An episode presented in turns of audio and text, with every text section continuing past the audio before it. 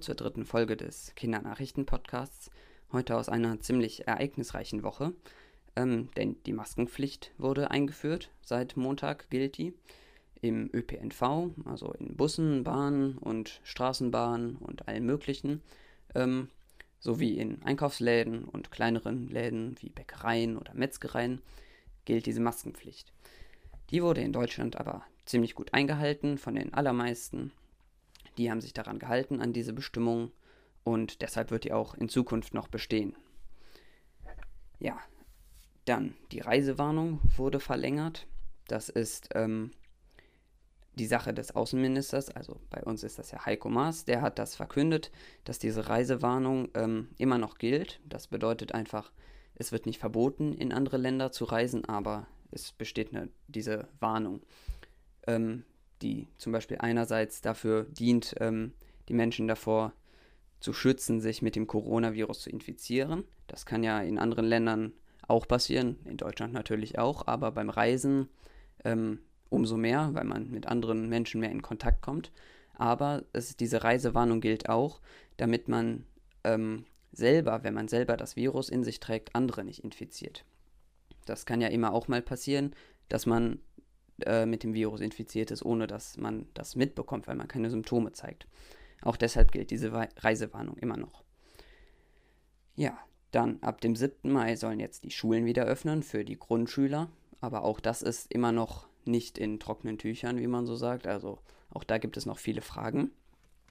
Und auch genau da liegt der Kritikpunkt des Flickenteppichs der Corona-Krise, der jetzt im Moment ähm, stark in die Kritik geraten ist. Das erkläre ich mal. Also ein Flickenteppich in Deutschland bedeutet nichts anderes, dass jedes Bundesland, in Deutschland gibt es ja 16, jedes Bundesland seinen eigenen Weg gegangen ist jetzt hier in der Corona-Krise. Zum Beispiel in Bayern sind die Auflagen ziemlich streng, in Sachsen-Anhalt hingegen sind sie schon wieder gelockert worden und in NRW, wo ich wohne, da liegt es irgendwo so dazwischen. Hat auch irgendwo seinen Grund, dass die verschiedenen Bundesländer unterschiedliche Wege eingehen, weil ihr könnt euch, könnt euch das ja denken, in Ländern wie ähm, Bayern, wo der Tourismus ein, also wo viel Tourismus geherrscht hat, besonders in der Winterzeit oder in der Skif Skifahrerzeit, ähm, da hat sich das Virus natürlich stark verbreitet. In, anderes, in anderen Bundesländern nicht so. Und auch da sind jetzt die Fallzahlen, also die Infizierten, nicht so hoch wie in Bayern zum Beispiel. Und deshalb geht Bayern einen strengeren Weg ein, wohingegen andere Bundesländer einen nicht so strengen und nicht so strikte Regeln befolgen. Das wird aber auch kritisiert, dass genau diese ähm, unterschiedlichen Meinungen der Bundesländer, ja, dass, dass jedes Bundesland quasi macht, was es will. Gerade im Schulbetrieb hat sich das gezeigt, also ähm, dass ja verschiedene Bundesländer die Schüler schon früher in die Schulen schicken wollten, andere hingegen später. Generell wurde jetzt aber gesagt, ähm, dass es einen normalen Schulbetrieb nicht so lange nicht geben wird, wie ein Impfstoff gefunden ist. Also normaler Schulbetrieb heißt alle Schüler einer Schule gleichzeitig in der Schule. Ähm, das wird so lange nicht passieren, wie ein Impfstoff da ist. Und dieser Impfstoff ist ähm, deswegen so enorm wichtig, weil erst wenn dieser Impfstoff da ist und alle Menschen oder die meisten Menschen damit geimpft worden sind, spricht man davon, dass man das Virus bekämpft haben, äh, bekämpfen konnte. Und ähm, erst dann kann auch so richtig wieder Menschen, können so richtige Menschenansammlungen, wie man sie von vor der Krise kannte, können erst dann wieder gestattet werden. Ähm, trotzdem sollen zum Beispiel hier in NRW ähm, alle Schüler vor, der, vor den Sommerferien einmal in die Schule gehen können nicht mit allen Schülern gleichzeitig, sondern im Schichtbetrieb, also entweder dass die einen Schüler vormittags, die anderen nachmittags oder die einen in der einen Woche, die anderen in der anderen Woche in die Schule gehen. Trotzdem soll jeder Schüler irgendwann in die Schule gehen. Die Frage ist, für wie lange und wann genau das sein wird. Aber das hat jetzt unsere Kultusministerin von NRW, also die Schulministerin sozusagen, bestätigt, dass jeder Schüler die Schule nochmal sehen wird von den Sommerferien. Ja, ähm, Gottesdienste sind jetzt wieder ähm, erlaubt worden und die ersten wurden schon diesen Sonntag gefeiert. Zum Beispiel in Köln, wo 120 Gläubige teilnehmen konnten am Gottesdienst. aber auch in anderen Städten und wird jetzt die kommenden Wochen auch ähm, fortgeführt, die Gottesdienste unter strengen Auflagen ähm, mit äh, beschränkter Teilnehmerzahl, genauso wie Friseure, wo auch ähm, sehr strenge Auflagen herrschen, weil gerade da kommen, kommen sich ja der Friseur und der Besucher ziemlich nah, da kann man ja keinen Abstand von anderthalb bis zwei Metern einhalten, aber auch die Friseure werden wieder ab morgen geöffnet, überall in Deutschland.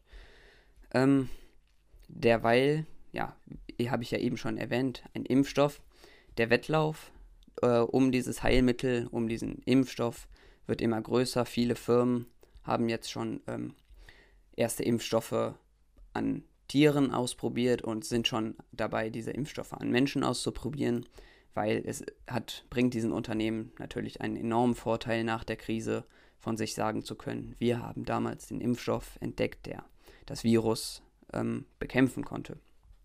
Das alles soll natürlich nicht ähm, zum Zwecke von Geldmacherei genutzt werden oder nicht so genutzt werden, dass manche Menschen davon profitieren und andere nicht. Ähm, trotzdem ist es natürlich ein, ja, ist es schon eine Leistung, wenn man als Unternehmen behaupten kann, sowas geleistet zu haben, so einen Impfstoff gefunden zu haben. Unser ähm, Gesundheitsminister Jens Spahn, der hat aber gesagt, ähm, einen Impfstoff zu, fin zu finden ist eigentlich das Schwierigste der ganzen Medizin. Also vieles ist einfach in der Medizin, manches ist schwierig, aber das Schwierigste ist auf jeden Fall einen Impfstoff zu, zu finden, das teilweise Jahre dauern kann. In Zeiten von Corona wird sowas natürlich probiert zu beschleunigen, weil jetzt sehr viele Menschen in fast allen Ländern der Welt betroffen sind. Da ist es natürlich wichtig, schnell zu handeln. Und da denke ich, gibt es auch, ja, müssen wir uns keine Sorgen machen, dass die Forschung an einem Impfstoff zu kurz kommt. Ja, ähm, zwischenzeitlich ist in Deutschland der R-Faktor aber wieder gestiegen. Habe ich ja in der letzten Folge erklärt, was der ist. Der R-Faktor lag ja teilweise bei 0,6, 0,7, ist jetzt aber wieder auf 0,9 angestiegen. Das bedeutet ein Langzeittrend, also eine wirklich langzeitige Abnahme der Infektionszahlen, wurde jetzt dadurch wieder zunichte gemacht. Also man kann dann noch nicht von sprechen, dass das Virus ähm, weiter zurückgeht. Aber unter 1, ein R-Faktor unter 1 ist immer noch ein gutes Zeichen. Ähm, auch in anderen Ländern, in, ähm, in den USA zum Beispiel, ähm, sind die Fallzahlen extrem hoch im Moment. Und weil das natürlich Donald Trump, ähm, den kennt ihr ja alle, aus positiven und negativen äh, Gründen. Letzte Woche habe ich ja ähm, deutlich gemacht, was der negative Grund ist, wieso man ihn kennen sollte. Der beschuldigt jetzt China wieder dafür, dass die diesen Virus beschleunigt hätten damals, als das da ausgebrochen ist. Ähm, der hat ja jetzt natürlich auch ja, ein sehr schlechtes Gefühl, so was seine Wirtschaft angeht in den USA und will die schnellstmöglich auch wieder ans Laufen bekommen, weil auch in den USA wie in Deutschland herrscht ein sogenannter Lockdown, also viele Geschäfte mussten schließen, die Wirtschaft generell ist stark, also das Bruttoinlandsprodukt, das bedeutet einfach, wie viel Geld das Land einnimmt, ist stark gesunken. Und das bereitet natürlich auch Donald Trump Kopfzerbrechen. Ja, ähm, wo wir schon mal beim Thema Wirtschaft sind. In Deutschland wird laut Prognosen, also so prognostizieren manche Wissenschaftler das so als Voraussicht, ähm, prognostizieren die, dass das Bruttoinlandsprodukt um 6,8% sinken wird. Habe ich ja eben schon mal gesagt, das Bruttoinlandsprodukt, kurz BIP, sagt einfach, wie viel Geld das Land einnehmen wird in einem Jahr ähm, durch die gesamte Wirtschaft. Also die, der Staat macht ja auch Geld durch Steuern zum Beispiel, aber auch durch Unternehmen, die der Staat gekauft hat. Aber das ist auch alles viel zu kompliziert. Ähm, auf jeden Fall kann, macht der Staat Geld. Und dieses Bruttoinlandsprodukt wird um dieses Jahr um 6,8% sinken. Das klingt erstmal nicht viel, aber in der Wirtschaft sind 6,8% enorm viel und ein ähm, ja, starker Rückschlag für die deutsche Wirtschaft, aber auch für die globale Weltwirtschaft. Ja, ähm, was habe ich denn noch so auf meinem Zettel stehen hier? Also diese Woche war, wie gesagt, ziemlich viel los. Viele Sachen wurden gelockert, ähm, einige negative Nachrichten wurden aber auch wieder etwas lauter. Ähm, aber ich glaube, ich habe sogar alles abgearbeitet. Fußball gibt es natürlich immer noch nicht, keine richtigen Spiele, aber über Geisterspiele wird weiter diskutiert. Hatte ich ja letzte Woche auch drüber geredet, wie das Ganze ablaufen soll. Bis jetzt gibt es noch keine Spiele, aber da wird sich, denke ich, wenn sich was am Sport tut, dann als erstes am Fußball. Gibt es auch Kritik dran, weil es gibt ja auch andere Sportarten, die genauso kontaktlos oder noch mehr kontaktlos als Fußball ähm, ablaufen können. Aber Fußball ist natürlich Sport Nummer 1 in Deutschland und deshalb auch mit das erste, was wieder ans Laufen gebracht wird. Ja, dann kommen wir zum Wetter. Hamburg. In Hamburg werden die Temperaturen nächste Woche sich zwischen 13 und 18 Grad einpendeln, ähm, zum Wochenende der nächsten Woche hin wieder etwas kühler werden. Insgesamt wird es eine etwas schönere Woche als letzte Woche mit weniger Regen, eventuell am Dienstag ein paar Tropfen.